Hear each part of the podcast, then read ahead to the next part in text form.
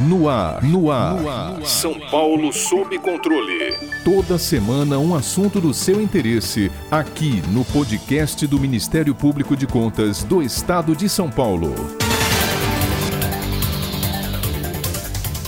Após intensa recessão entre os anos de 2014 e 2016, o mercado de trabalho brasileiro iniciou lenta recuperação até 2019, sendo logo interrompida com a chegada da pandemia do novo coronavírus no ano seguinte. Por conta disso, em 2020, uma parcela considerável da população deixou de trabalhar. Segundo o IBGE, o desemprego atinge mais de 14 milhões de brasileiros atualmente. Além de ampliar a pobreza nacional, a pandemia colocou uma lupa no secular processo da desigualdade social do país. Um levantamento recente da consultoria e dados revelou que pouco mais de 30 milhões de brasileiros têm sobrevivido com até um salário mínimo. A palavra é realmente sobrevivência, pois o orçamento da família de baixa renda ficou ainda mais crítico para lidar com a recente alta de alimentos, energia elétrica e combustível. Quanto à atuação do governo federal, a proposta orçamentária para 2022, em tramitação no Congresso Nacional, prevê aumento de 6,27% para o salário mínimo. Discute-se ainda a implantação do programa de transferência de renda Auxílio Brasil em substituição ao Bolsa Família, que possui como meta atender já no próximo ano 14,7 milhões de famílias. Para nos ajudar a refletir sobre temas tão relevantes da realidade como o desemprego e a consequência subsistência dos menos favorecidos, convidamos o doutor e mestre em economia, docente do Instituto Brasileiro de Ensino, Desenvolvimento e Pesquisa em Brasília e consultor legislativo do Senado Federal na área de Economia do Trabalho, professor doutor Pedro Fernando Neri. Professor, apesar da redução de 0,6 ponto percentual no segundo trimestre de 2021, a taxa de desemprego permanece indiscutivelmente alta no país. Além da carência de recursos materiais básicos para a sobrevivência, o desemprego pode afetar a autoestima do indivíduo e ser causa de cometimento de suicídio, como observado em alguns países. Qual o panorama que o senhor faz sobre o quadro atual de desemprego no país? Como enfrentar dados tão alarmantes diante de uma economia tão fragilizada? Olá, é um prazer participar do podcast. Obrigado por me receber.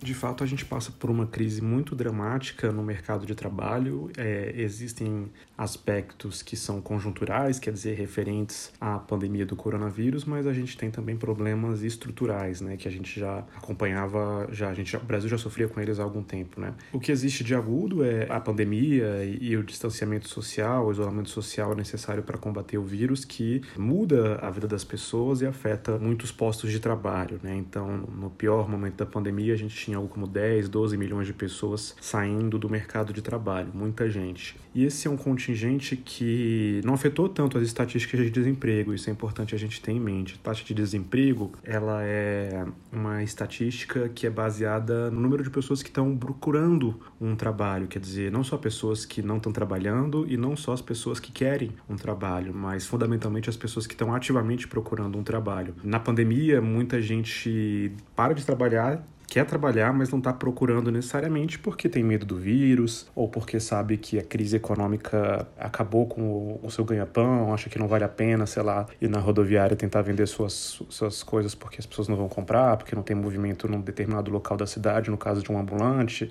ou porque os restaurantes não estão contratando, no caso de um garçom, enfim. Então tudo isso provoca uma desistência ainda que temporária, né, da, na, na busca por trabalho. Então a taxa de desemprego ela não é a melhor métrica para essa crise por conta dessa situação muito excepcional. Normalmente a gente observa a taxa de desemprego respondendo razoavelmente bem ao número de ocupados, né? As pessoas que estão com ocupação no, no mercado de trabalho, o número de postos de trabalho, mas não é o caso nessa crise. Então é muito interessante que a gente olhe para outros indicadores, por exemplo, um outro cálculo da taxa de desemprego que contemple é, essas pessoas. As estimativas ficam ao redor de 20% nesse caso, que é bem grave. Ou então a gente pode olhar para o próprio número de ocupados, né? A gente vai ver que a gente ainda está distante do do, nível de ocupação que a gente tinha lá em 2019. Então, não à toa a pobreza tem subido tanto, né? E é uma situação terrível. Como já foi bem colocado, a gente chegou nessa crise com alguns problemas já, né? Houve uma recuperação econômica em relação à última recessão, mas essa recuperação econômica não atendeu todas as camadas da população. Mesmo quando a gente estava num momento melhor no mercado de trabalho, ali em 2013, 2014, a gente, a gente ainda tinha indicadores muito ruins para alguns grupos vulneráveis, mulheres, jovens, população negra. E quando eu falo de indicadores ruins, eu falo tanto de desemprego quanto de informalidade. Então eu acho que a gente tinha uma situação que era melhor, mas estava longe do ideal antes da, da última recessão, ali em 15 e 16. As coisas pioram muito e essa população chega na pandemia numa situação muito dramática, né? Então essa é uma agenda fundamental. O emprego depende muito do crescimento econômico, então não depende só de políticas específicas, mas a gente tem que olhar sim para políticas específicas, principalmente para a população vulnerável. É muito preocupante, por exemplo, o efeito que o desemprego tem sobre um jovem, porque você pode estar tá fazendo com que essa pessoa desista permanentemente de ingressar no mercado de trabalho, ou que ela deixe de aprender ou desenvolver talentos que se desenvolvem no início da carreira. No caso de um país como o Brasil, outros países latino-americanos, vai haver uma preocupação grande com violência, principalmente no caso dos homens, né? Então é, é muito importante não, não privá-los de oportunidades. E no caso das mulheres, das mães jovens, existe uma preocupação central que é a preocupação com a pobreza, porque a mãe, ela traz renda não só para ela, né? Ela traz renda para os filhos, então são outros brasileiros que são contados nas estatísticas de pobreza, por isso é tão, tão, tão importante, né? Tem outras questões também do, do, do emprego da mulher, envolve empoderamento, envolve outros desenvolvimentos, mas é essencial sim que a gente olhe para desemprego não só como privação de renda, mas como privação de vários é, outros aspectos que formam a nossa identidade, senso de propósito, pertencimento a uma comunidade, não à toa, como foi bem colocado, o desemprego está muito associado a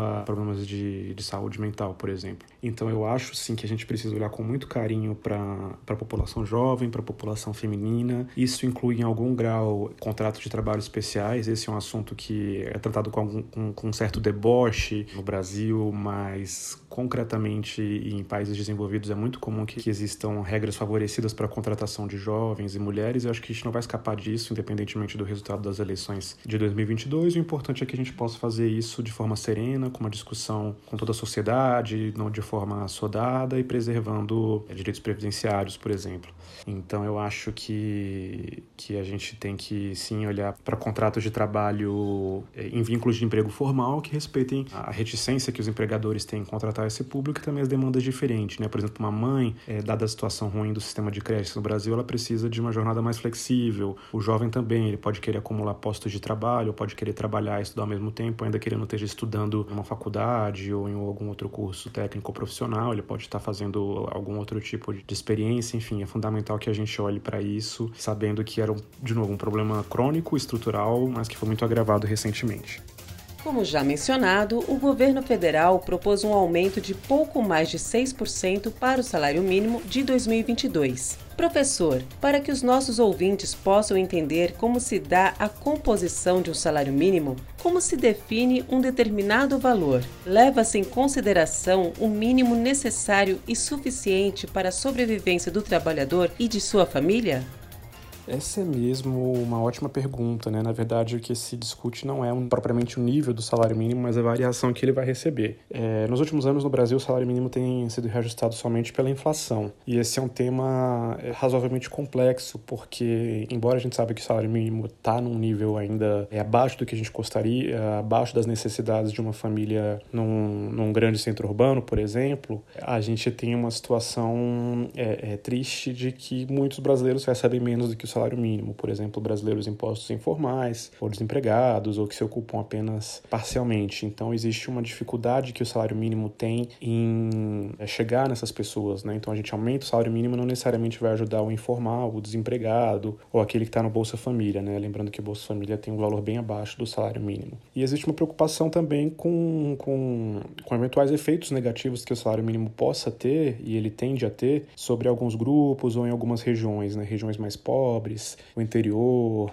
alguns, algumas regiões do interior, né, não todas, ou periferias de grandes cidades, a gente vê um desemprego muito alto e pode ser que o aumento do salário mínimo prejudique os planos de contratação de pequenos negócios, de autônomos e prejudique principalmente grupos que a gente chamaria no jargão grupos de menor produtividade, menor qualificação, onde não existe muita demanda por parte dos empregadores, né? Então existe o receio de que se você encarecendo esse tipo de contratação você acabe prejudicando é, quem você queria ajudar, né? Então, caso de jovens, mães, então então, o que se fala mais hoje, fundamentalmente, é em buscar aumentar a renda das camadas mais pobres com transferências de renda, né? É, quer dizer, o governo diretamente transferindo um determinado valor e não necessariamente deixar isso a cargo de um empregador que pode ou não contratar mais empregados, né? Então é Bolsa Família, o Auxílio Brasil, etc, né? A gente vê aí o impacto, por exemplo, que teve o auxílio emergencial em 2020 e acho que a gente perde a noção quando a gente se esquece das regras, né? As regras, na verdade, para entrar, entrar no auxílio emergencial eram basicamente duas, né? Uma é não ter emprego com carteira assinada e a outra é ter uma renda per capita de até meio salário mínimo por pessoa na família, né? E quase 70 milhões de brasileiros receberam o, o auxílio emergencial, quer dizer, muitos brasileiros, então, que estão em idade ativa